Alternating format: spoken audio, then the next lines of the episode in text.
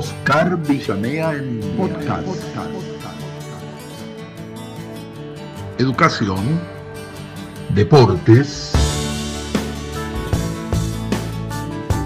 educación física.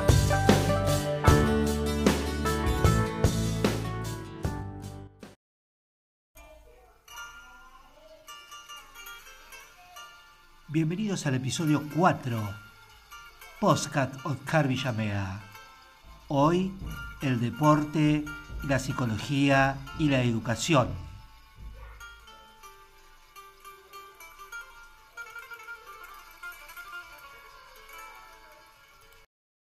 Bueno, estamos eh, con la presencia, si podríamos decir, en esta, en esta situación de pandemia o cuarentena, del licenciado Raúl Barrios.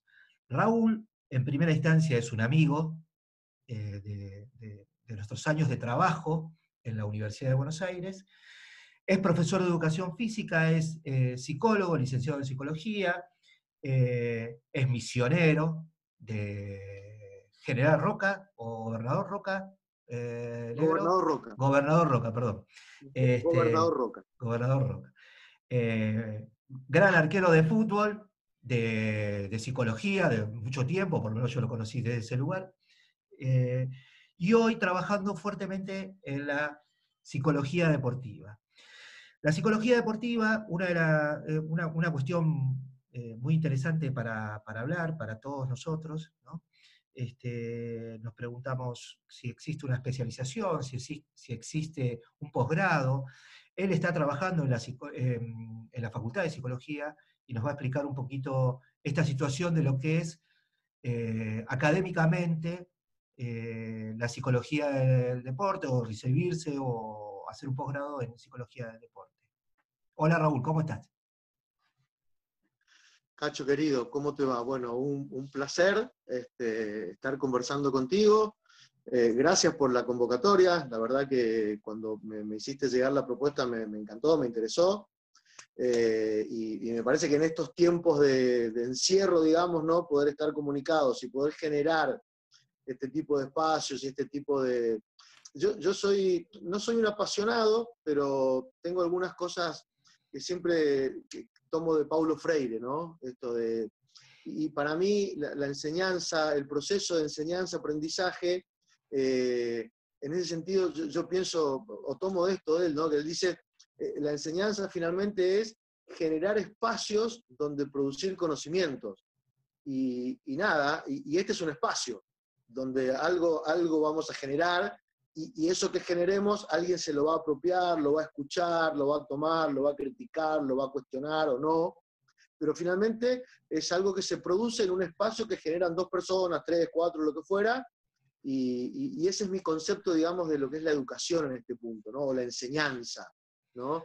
Yo soy un apasionado de poder generar espacios donde producir conocimiento, ¿no? Este, a veces nos toca estar al frente de un grupo de gente y se supone que vos sabés más que los que, estás, que, los que están escuchándote, y, no siempre es así, y no siempre es así. El, que enseña aprende al enseñar también, ¿no? Porque, y, más hoy día con la, con la la cantidad de, usos de redes que hay. Es decir, a mí me ha pasado estar dando un teórico en la Facultad de Psicología y, tiro un concepto y a los cinco minutos un estudiante levanta la mano y dice, profe, este, pero esto que usted está diciendo, tal cosa y tal otra. Eh, había googleado eh, el autor que yo mencioné y, yo me había equivocado en algo y, y entonces, viste, eh, tenés que estar obligadamente actualizado y, bien preparado, porque si no, quedás en offside muy rápidamente hoy día, ¿no? Sí, y viste estas cuestiones de la educación, que hoy es dinámica, ¿no? Estamos en la sociedad del conocimiento, donde todo el mundo tiene el conocimiento a, flor de piel y a punta de piel, y, en, mi caso, una de las cosas como docente que, que hago, trabajo más de guía sobre algunas cuestiones que sobre el descubrimiento, porque el descubrimiento de alguna forma ya está, y como decías vos, los pibes tienen lo que, lo que tienen a, punta de, teléfono, entonces a, veces trabajo más de guía, o me parece que el rol de guía este, y orientador, o curador de conocimientos, como dicen, es, este, es un, espacio o un lugar importante, ¿no? Sí, sí, sí, es así, es así. Y, digamos, y, sobre todo en disciplinas en donde, como la psicología del deporte, es una disciplina que se entrecruza mucho todo el tiempo la teoría y la práctica. ¿sí? Y, también donde todo el tiempo hay en, los medios masivos de comunicación, tanto televisivos, radiales o escritos, mucha noticia en donde aparece el factor mental, eh, este equipo tal cosa de la cabeza, o tal atleta perdió porque se desconcentró, o, el entrenador no tiene un estilo de liderazgo apropiado, o los objetivos de este plantel no están a la altura de, no sé, es decir, hay componentes psicológicos por todos lados. ¿no? Eh, y, como, como suele pasar en nuestro país, que somos todólogos, entonces cualquiera opina ¿no? Eh, de, la psicología. Pero esto ya lo decía Piaget, digamos, ¿no? todos tenemos esta, esta sensación de que tenemos el atributo de ser psicólogos, ¿no? O sea, vos, vos subís a un taxi y, y, hablas con el taxista y el taxista dice, bueno, yo soy medio, yo hago de psicólogo acá, te escucho cada cosa. Eh, vas a un café y el mozo te atiende y te quedas charlando un rato con el mozo y te dice, no, acá yo hago de psicólogo, porque viene cada loco que lo tengo que... Eh, ¿Viste? Y decís, no, no, flaco, eso no es ser psicólogo. Ser psicólogo es otra cosa. Claro, claro, claro, claro en el deporte pasa mucho esto. ¿Entendés? El, deporte es, el, profe de educación física, el preparador físico se cree que es psicólogo, porque vio por ahí psicología evolutiva y general y educacional en el profesorado y, sabe de eso. Y el entrenador también te dice, no, yo soy un poco psicólogo también porque, y, el kinesiólogo también, y, ¿viste? y hasta el utilero. O sea, vos le preguntás al utilero de Merlo, argentino de Merlo, que es donde estoy trabajando yo hoy día, y él te dice, no, yo, yo también soy psicólogo, dice, porque yo hablo con los pibes, los escucho, y si están medio bajón los, levanto un poco el ánimo. Este, y, es un poco verdad, digamos, ¿no? Porque, porque a ver, cuando, cuando vos le pones la oreja a alguien que te está contando algo, obviamente que hay ahí una relación que se parece en algún punto a la que después uno desarrolla en, una terapia, ¿no? Es decir, uno que habla, otro que escucha, que interviene, que te guía, que, te, nada, te va mostrando como el camino y te va eh, enseñando a adquirir recursos para afrontar diferentes situaciones a lo largo de tu vida.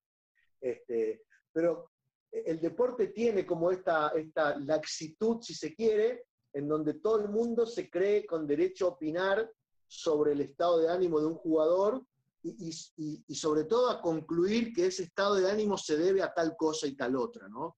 Este, y, sobre todo el fútbol, ¿no? El fútbol es como, como una microcultura eh, con, con, códigos propios, con reglas propias, con un montón de cosas propias, ¿no? Sí, y, eh, yo me acuerdo que una vez... Sí, eh, Dando, yo, yo, yo doy clases en la Universidad de Buenos Aires, en la Facultad de Psicología, y y una vez me llega una consulta por el Facebook de la cátedra de un estudiante que quería hacer la materia, que había leído un poco la información básica de la materia, eh, y, me decía, bueno, pero esto con leer el olé los lunes eh, alcanza.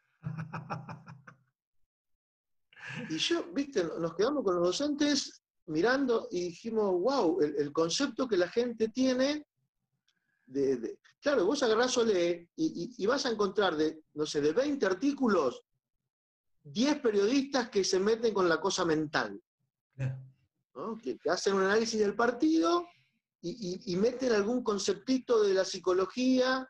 Y, claro, y la gente tiene la sensación de que, bueno, no, psicología del deporte con, leer Olé y ver un par de partidos en la semana, eh, ya está. Sí, eso, eso, viste, es una, e, e, es una de las, preguntas que tenía como, como primer disparador que, se me viene a la cabeza. Es esto, ¿no? Eh, vos escuchás la televisión, escuchás los programas deportivos y escuchás eh, eh, este, del fútbol, del fútbol y de otros también, ¿no? no, no el fútbol entendemos que es un, como dijiste, un microclima o una microcultura eh, no tan micro, ¿no? porque es un, es un bólido muy grande, ¿no? a veces comemos demasiada cultura futbolera. Este, pero todo el mundo habla de esto, del, espacio mental, no perdimos porque no estuvimos a la altura, no perdimos porque eh, los jugadores no estaban bien, no, eh, todos estos temas. Ahora resulta que todos estos temas, más allá de todo lo que vos dijiste, que todo el mundo sabe, pero nadie se ocupa de esos temas al armar un equipo deportivo, ¿no? Hablando de un head coach, un tipo que, que organice, que, bueno, un, tipo que trabaje en la, preparación física, un tipo que trabaje eh, con los arqueros, si estamos en, los especialistas en el caso del fútbol, ¿no? un tipo que trabaje este, en, lo técnico, otro que trabaje en lo, lo grupal, y, un, una persona que trabaje en lo, en, lo psicológico, en, los estados de ánimo de los jugadores.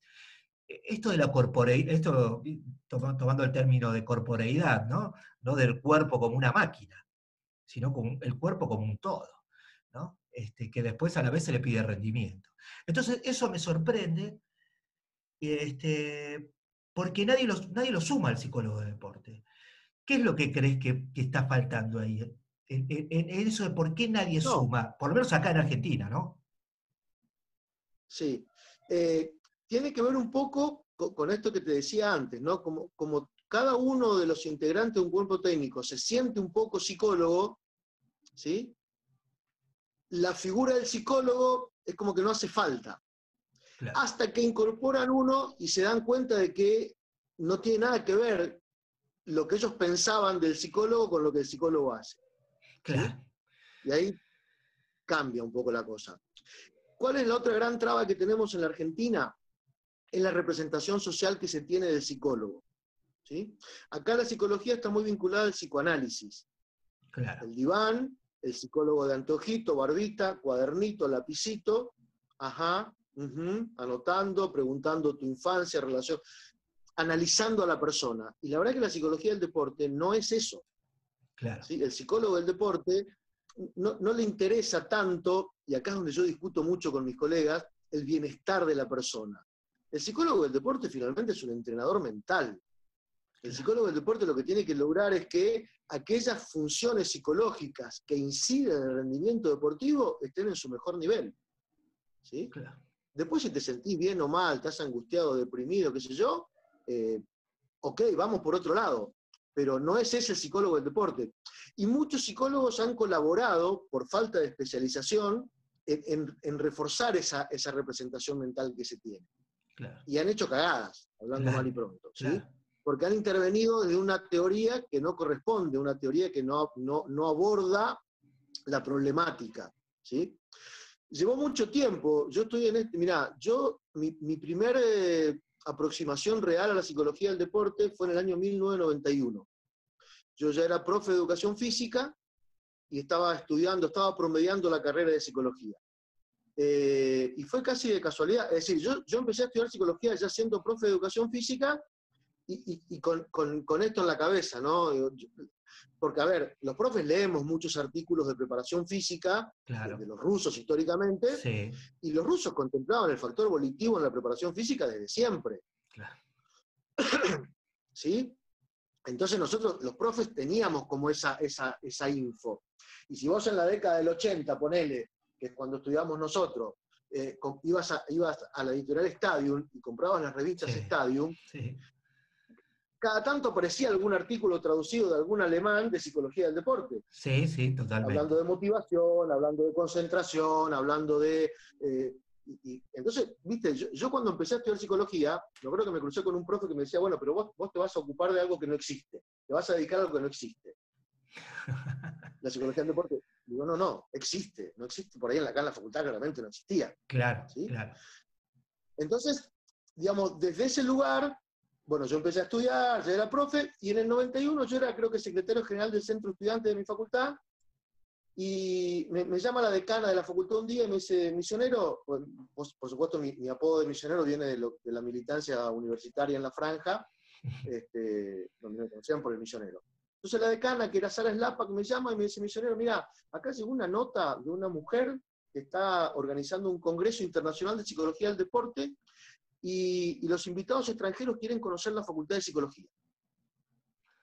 Me dice, la verdad, yo no tengo idea, me dice, quiero que los atiendas vos. Claro. Te estoy hablando octubre del año 91, yo en ese momento andaba con mis pantalones rotos, escuchaba los redondos, me invitaban al centro estudiante. Este, claro. Digo, ¿te parece? Digo, o sea, que me acompañe algún funcionario de la facultad. Yo, yo, yo encantado, los atiendo. Bueno, se armó una reunión en la sala de consejo directivo, me acompañó el vicedecano en su momento, que era el titular de la Cátedra de Salud Pública, que más o menos tenía que ver con el deporte. Claro. Este, y, y ahí me, me encontré charlando, sin querer, con los que después fueron mis, los que después fueron mis referentes en el, en el inicio de mi formación como psicólogo del deporte. Joan Riera, Jaume Cruz Feliu, eh, Singer de Estados Unidos, García Ucha de Cuba, Dietmar Samulski de Brasil, este, y tantos otros. Claro. Bueno, nada, les hice un tour por la facultad. Eh, la facultad de psicología en esa época era muy pintoresca, en época de elecciones, porque había carteles por todos lados, militancia, viste, mucha militancia estudiantil, mucho quilombo. Bueno, y, y fascinados con la facultad, me invitan, me dice, y, además les interesó que yo sea un estudiante de psicología siendo profesor de educación física. Claro, que En claro, esa época no había muchos. claro. Yo creo que era el único en mi facultad. Primero que no había muchos varones en ese momento en la facultad de psicología, y Claro. segundo que, que un profe de educación física estudiando psicología, los profes en esa época, si seguían una segunda carrera, estaban más vinculadas a la kinesiología eh, o medicina para hacer traumatología, viste, alguna cosa de esa, no, no se metían con la psicología. Y me invitan a participar del congreso. Este, y bueno, y por supuesto le dije, sí, sí, claro, voy, voy, eh, me tiré de cabeza, obviamente, ¿no? Claro, claro. no claro. pagaba nada, yo en ese momento no tenía un mango. Eh, y bueno, me encontré en el Bauer disfrutando una semana de Congreso Internacional de Psicología del Deporte, que me sirvió muchísimo y me terminó de, eh, de- de convencer, digamos, que, que yo quería eso. Claro, un curso acelerado, Otra digamos. cosa que pasa en ese congreso, otra cosa que sucede en ese congreso que tiene que ver con mi vida más personal, conozco a mi futura esposa. En ese Ah. congreso conozco a Silvia, que, con la que después me casé, que ella estaba trabajando en el servicio de adicciones del Ameguino y estaba haciendo algunas cosas en este grupo que organizó el congreso con el doping. Ah, Este, y estaba dentro del, del equipo organizador de este congreso. Bueno, nos conocimos, después pasamos a salir, bueno, eso ya es otra historia, ¿no? Y en el año 92, ella, había ganado una beca para irse a estudiar a Italia, eh, y se fue en marzo, abril, mayo y junio, y, yo junté unos pesos y me fui a España y, aproveché para visitar a los psicólogos españoles que había conocido en este congreso. Y me acuerdo que Joan Riera trabajaba en ese momento en la Universidad eh, de Santiago de Compostela, bueno, lo fui a visitar, me, me- regaló un par de libros, un libro de él, qué sé yo, y en ese viaje me traje cuatro o cinco libros de psicología del deporte, porque estamos hablando de una época en la que no había internet. No, Por no- supuesto. no- no entrabas a Google y ponías psicología del deporte y aparecían dos millones de papers. claro.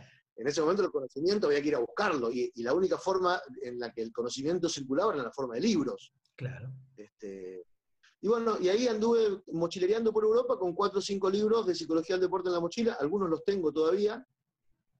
Y con ese material yo volví a la facultad y armé una propuesta de un seminario con, con los temarios de los títulos de los, de los capítulos de los libros, digamos, ¿no? Ajá.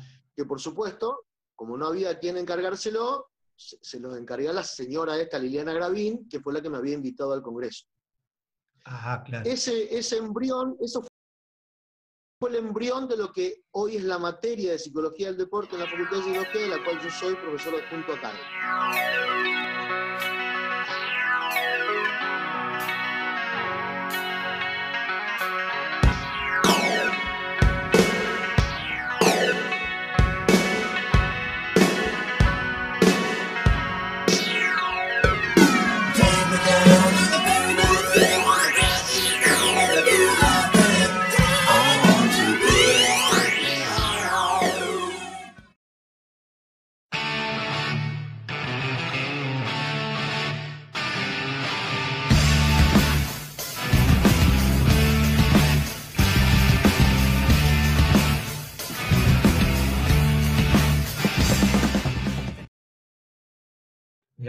Claro, digamos. Ese es el recorrido histórico De- de de- grandes rasgos. ¿no? de esa materia que no es menor porque instalarse dentro de la Facultad de Psicología este, eh, y tener, digamos, potencia académica, porque yo tuve la suerte de, de- de- de- de ver algunos de tus, de tus investigaciones, ¿no? como grupo de investigador también, sobre estas cuestiones que vos me compartiste, este, no es menor en este caso porque le da este, validez e identidad académica al psicólogo, y, ni hablar de salida laboral este, y, otras cuestiones, ¿no?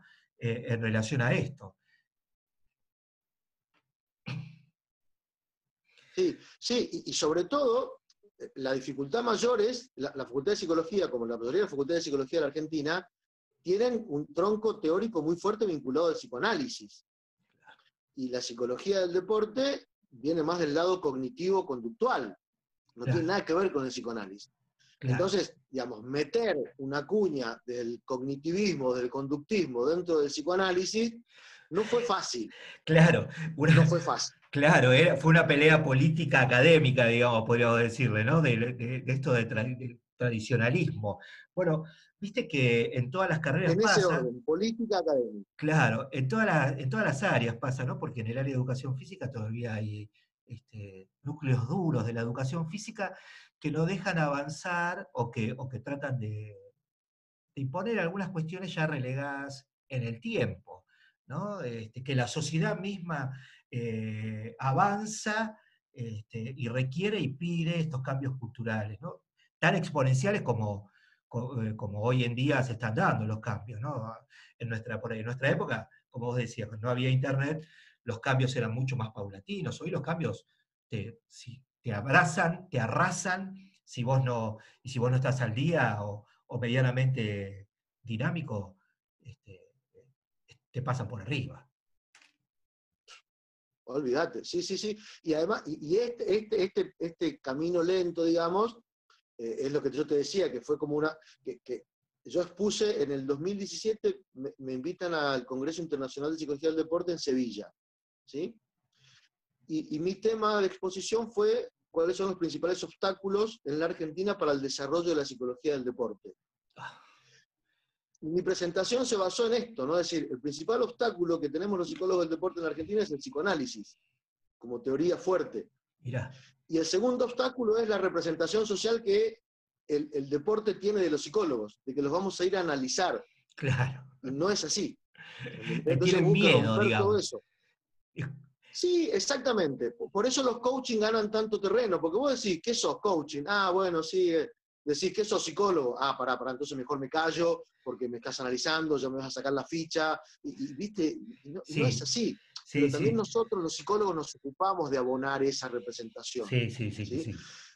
Hoy, por suerte, por suerte no, por mucho laburo y por, por cosas como vos mencionabas recién, investigaciones, papers, presentaciones en congresos, y, y también trabajo real que se ha visto, porque hoy ya somos varios los psicólogos que trabajamos con deportistas que han logrado cosas o han tenido logros deportivos a partir del trabajo de la incorporación de un profesional de la psicología del deporte en su staff técnico. Claro. No sé, Lucía Palermo, medalla de bronce en Toronto. Yo trabajé con los chicos de remo que fueron medalla de oro y bronce en los Juegos Juveniles de la Juventud en el 2018. Eh, River tiene un psicólogo en este proceso exitoso de Copa Libertadores y, y tiene un psicólogo en el cuerpo técnico. Boca tiene un psicólogo en el cuerpo técnico. Vélez tiene un psicólogo en el cuerpo técnico. Este, es decir, bueno, entonces ta- también hemos, ex- hemos podido exhibir resultados. Que Viste que el deporte es un entorno de logro. Sí, finalmente, lamenta- si eso vos te que- sos es justo eso te quería preguntar, ¿viste? Porque me parece que a veces también los logros de los psicólogos no se tienen que medir de nadie, digamos, no se debería medir solamente los logros deportivos, pero la- lamentablemente tenemos esta cultura de que van de la mano, ¿no? Digamos, la eficiencia y la, y la eficacia de, lo- de los resultados, ¿no? Sí, sí, que esa es una de las cosas que yo les digo a, lo- a los, a los estudiantes o a las personas que forman la especialización. El psicólogo que no está dispuesto a, a poner en juego su trabajo en función de un resultado, que se dedique a otra cosa. Claro, claro, claro, claro. Porque es así, te, te- Sí. te van, a, te van a, contratar, si se quiere, si, si aportás algo que al deportista le haga mejor y le haga ganar, Claro, no que le haga sentir bien. Para eso hace otra cosa, claro, para eso hace otra cosa, sí, sí, sí, totalmente, estoy hace otra cosa. Un delantero, un delantero de fútbol que vino a mi consultorio a- a- de primera división, me dice, quiero volver a hacer goles. Esa fue su demanda. Claro, Y vos me podés ayudar. Y no Bueno. tenía ningún problema físico, Claro. no tenía ningún problema técnico, no tenía ningún problema táctico. Él interpretaba que su problema era un bloqueo mental. Así Claro. clarito fue, vos me podés ayudar. Bueno, empezamos a trabajar, a trabajar, a trabajar, se desbloqueó, trabajamos algunas cuestiones, hicimos entrenamiento mental, eh, relajación muscular progresiva, algunas técnicas de visualización, práctica imaginada, ensayo mental, este, etcétera, etcétera. Bueno, y volvió a convertir y otra vez recuperó su, y listo, y no vino más.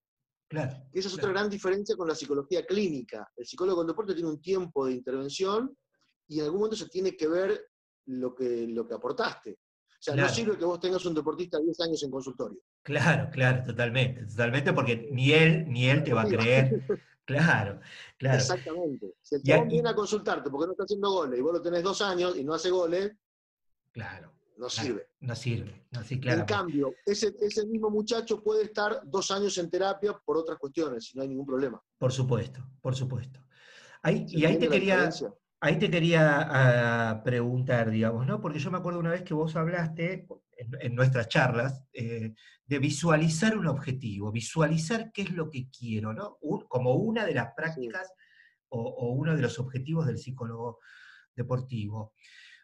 ¿Qué, qué- qué es, más allá de, de visualizar, digamos, qué otras prácticas tiene el psicólogo deportivo acortado y acotado en el tiempo, como bien decís vos? Porque eh, entrás Sí, para, para- seguramente siempre entras tarde por momentos críticos, ¿no? Nunca planificado, muy pocas veces planificado, ¿no? Y, y cuando entras tarde, quieren que vos, en el medio del fuego, este, los salves a todos, ¿no? No sé si es un poco así. sí, sí, sí, sí. Sí, por lo general, ¿y cuál es otro problema que nos encontramos en psicólogos de deporte? Nos llaman en las malas, no nos llaman en las buenas. Claro, claro. Están por ir al descenso. Y la verdad es que no somos magos. Claro, no somos magos. Yo he rechazado ofertas de laburo eh, en este contexto. ¿sí? Eh, he aceptado otras y he rechazado otras. Yo, no, mirá, yo, yo la verdad que en tres partidos no, no, no, no, no voy a provocar ningún cambio, es al pedo que me lleves. Claro, Porque además después no lo vas a lograr y me vas a hacer la culpa a mí. claro, digo. Finalmente claro. fuiste un psicólogo y no sirve para nada. No, claro, en tres partidos, en tres, en tres semanas, hay cosas que se tienen que trabajar desde antes. ¿sí? Eh, y, y- y, por ejemplo, lo primero que tenés que hacer es un, un diagnóstico, una evaluación de, de las capacidades psicológicas con las que cuenta ese plantel o ese jugador, con, con qué estrategias de afrontamiento, cuáles son sus estilos de afrontamiento ante situaciones eh, de una competencia, si percibe la competencia como una amenaza, si la percibe como un desafío, eh, cómo resuelve, o sea, tenés que conocer un poco al deportismo, bueno, ¿cómo resolves estas cosas? Claro, ¿En qué te, en qué te trabas? ¿Te, desconcentrás? Eh, ¿Tenés problemas en la comunicación? ¿Tenés problemas en las relaciones personales con tus compañeros? O sea, tenés que identificar el problema individual y después tenés que identificar la problemática grupal, es decir, porque, sobre todo en los deportes de equipo, los deportes Claro. individuales por ahí es un, un poco más sencillo, ¿no? Un tenista o un atleta o un nadador, este, un boxeador, que si bien tiene su equipo de trabajo, por ejemplo, yo ya no digo más que hay deportes individuales. Ah, Para mí no, hay deportes de competencia individual, claro, pero ese tiene un equipo de trabajo atrás. claro, totalmente. Entonces ya es un equipo, ya es un equipo. Este, compite individualmente, sí, compite, pero después tiene nutricionista, kinesiólogo, masajista, psicólogo, entrenador, eh, etcétera, etcétera. ¿sí? Entonces, ¿qué es lo que nosotros tratamos de hacer, más allá de las técnicas de entrenamiento mental? Evaluar al deportista, ver cuál es su temperamento predominante, si es más tendencia a la melancolía, más sanguíneo, más colérico, más melancólico, y, en ese, en ese, en ese en, esos estados, ¿qué, estrategias de afrontamiento usa? Eh, y, esto lo sabes vos como entrenador, y, hemos trabajado juntos y, hemos visto jugadores de volei, ponele, que en un partido chivo de Liga Nacional, del punto de 20 para adelante, el, el brazo parecía que medía 20 centímetros menos. Sí, sí, se encoge. Y todas las pelotas que entraban en el primero y segundo set se empezaban a ir afuera en el, en el tercer set de un partido definitorio. Total. ¿Y eso con qué tiene que ver? ¿Con un problema técnico? Claramente no. no claro. Con un problema físico no, porque el chabón seguía saltando a la misma altura. Eh,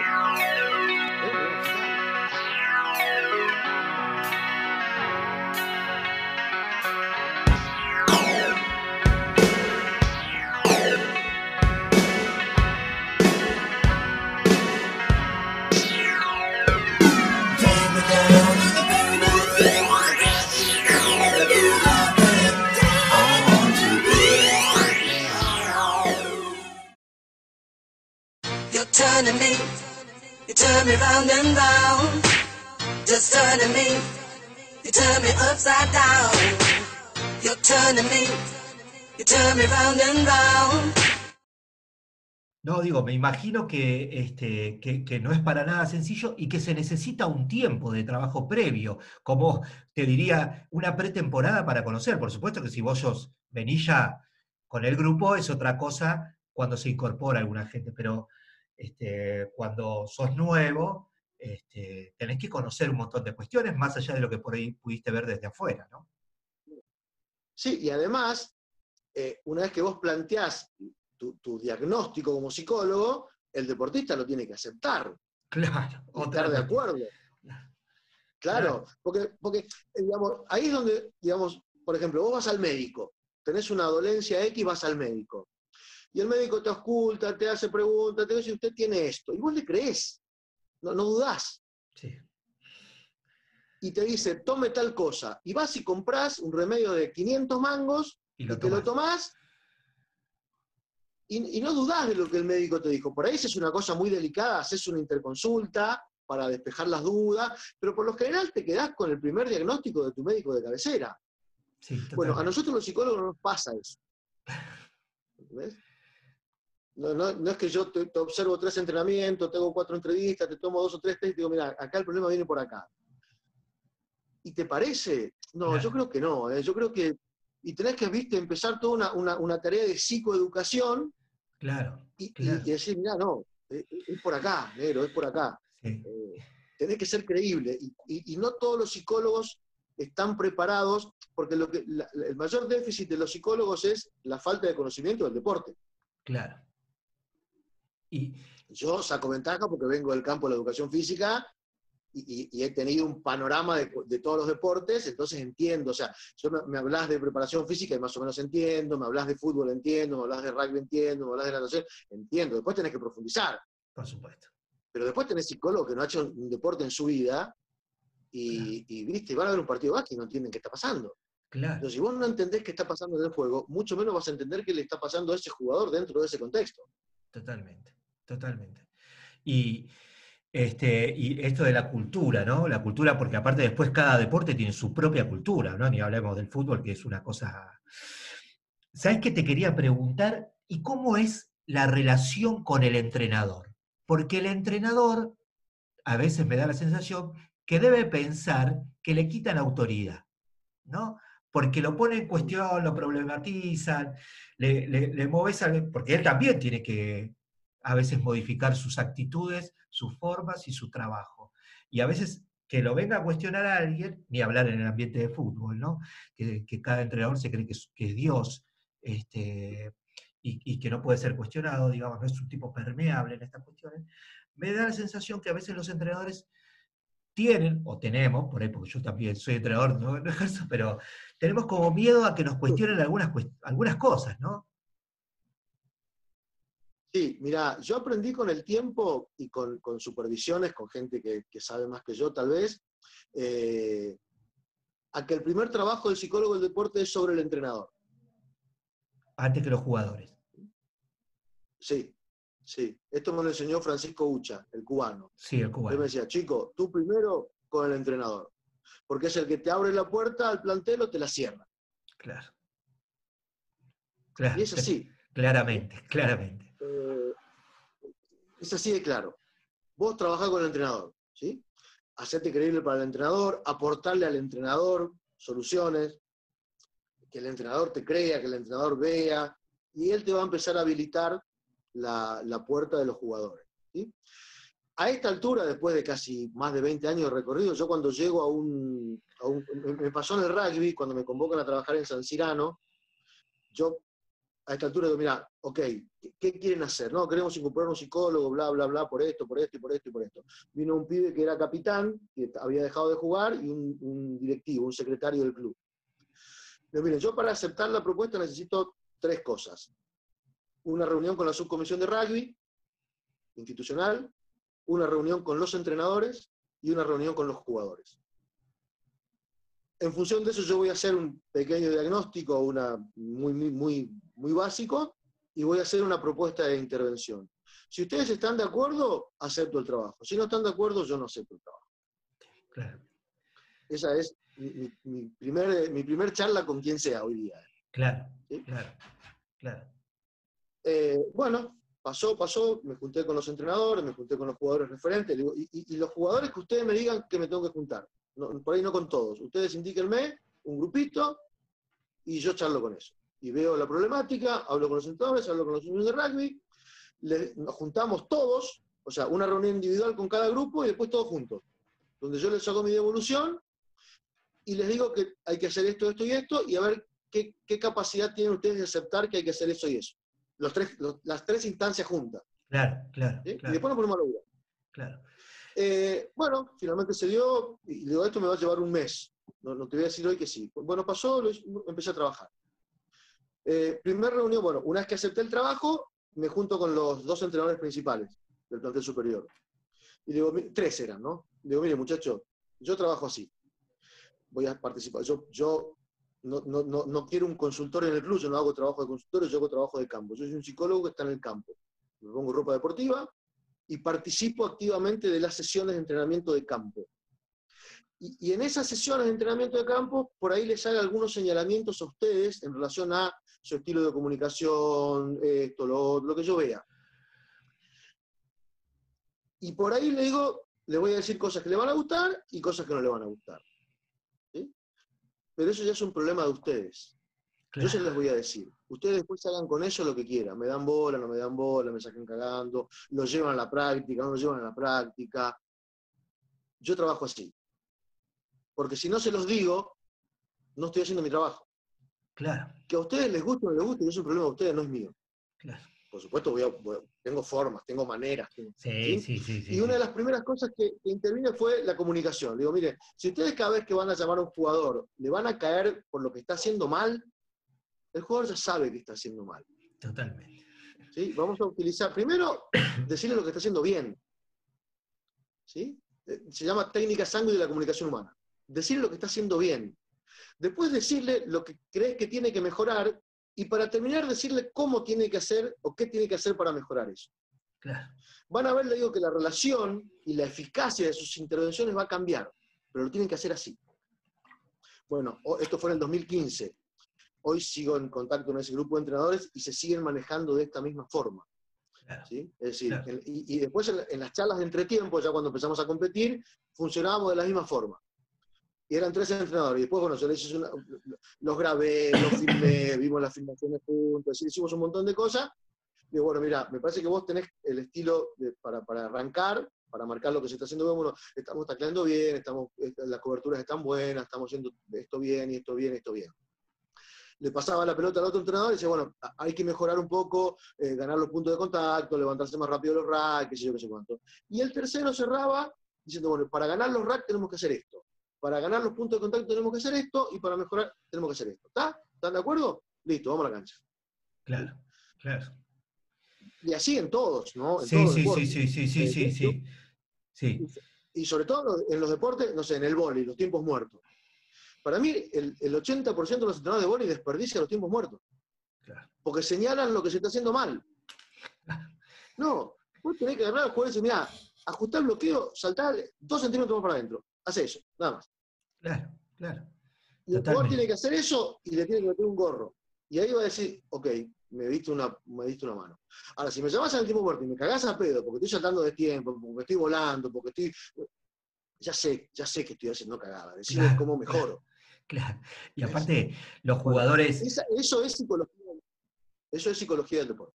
Claro, claro, claro, totalmente. Y los jugadores, como No digo es ni siempre. técnica, ni táctica, ni física. Claro. Es psicología del deporte. Estás mejorando una habilidad que es la habilidad de comunicación, que es una habilidad facilitadora.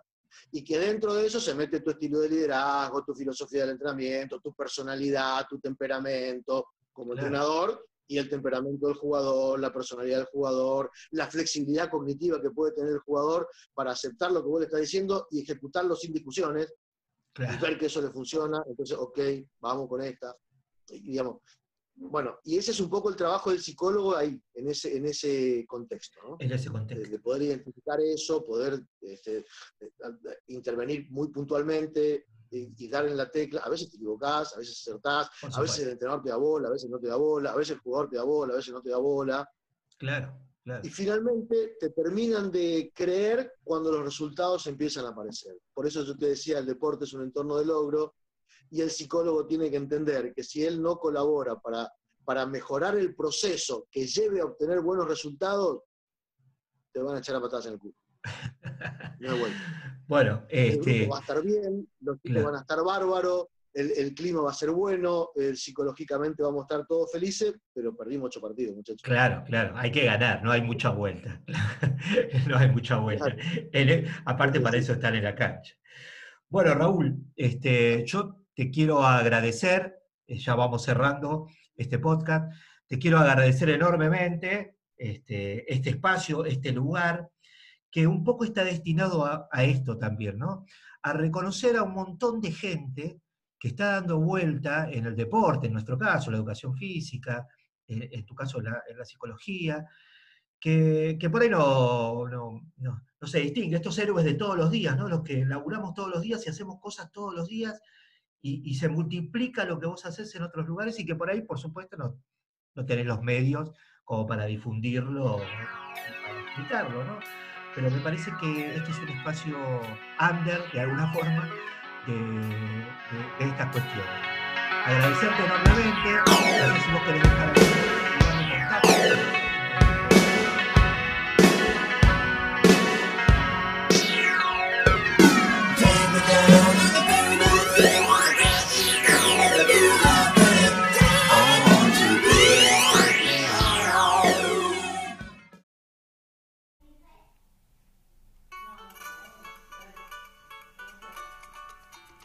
Se nos fue el episodio 4 del podcast. Psicología deportiva, educación, deportes. Con la presencia de un profesional distinguido en el ámbito de la psicología deportiva en Argentina. Espero que haya sido de su agrado de la misma manera que fue para nosotros.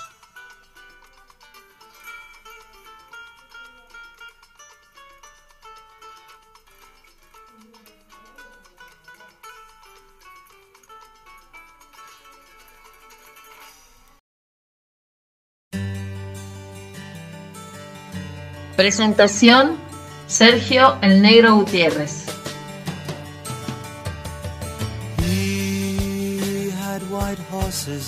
Edición y musicalización, José Tano Estranges.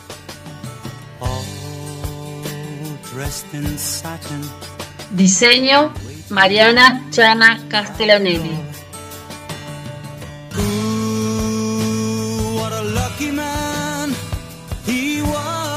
Idea y coordinación, Oscar Cacho Villamena.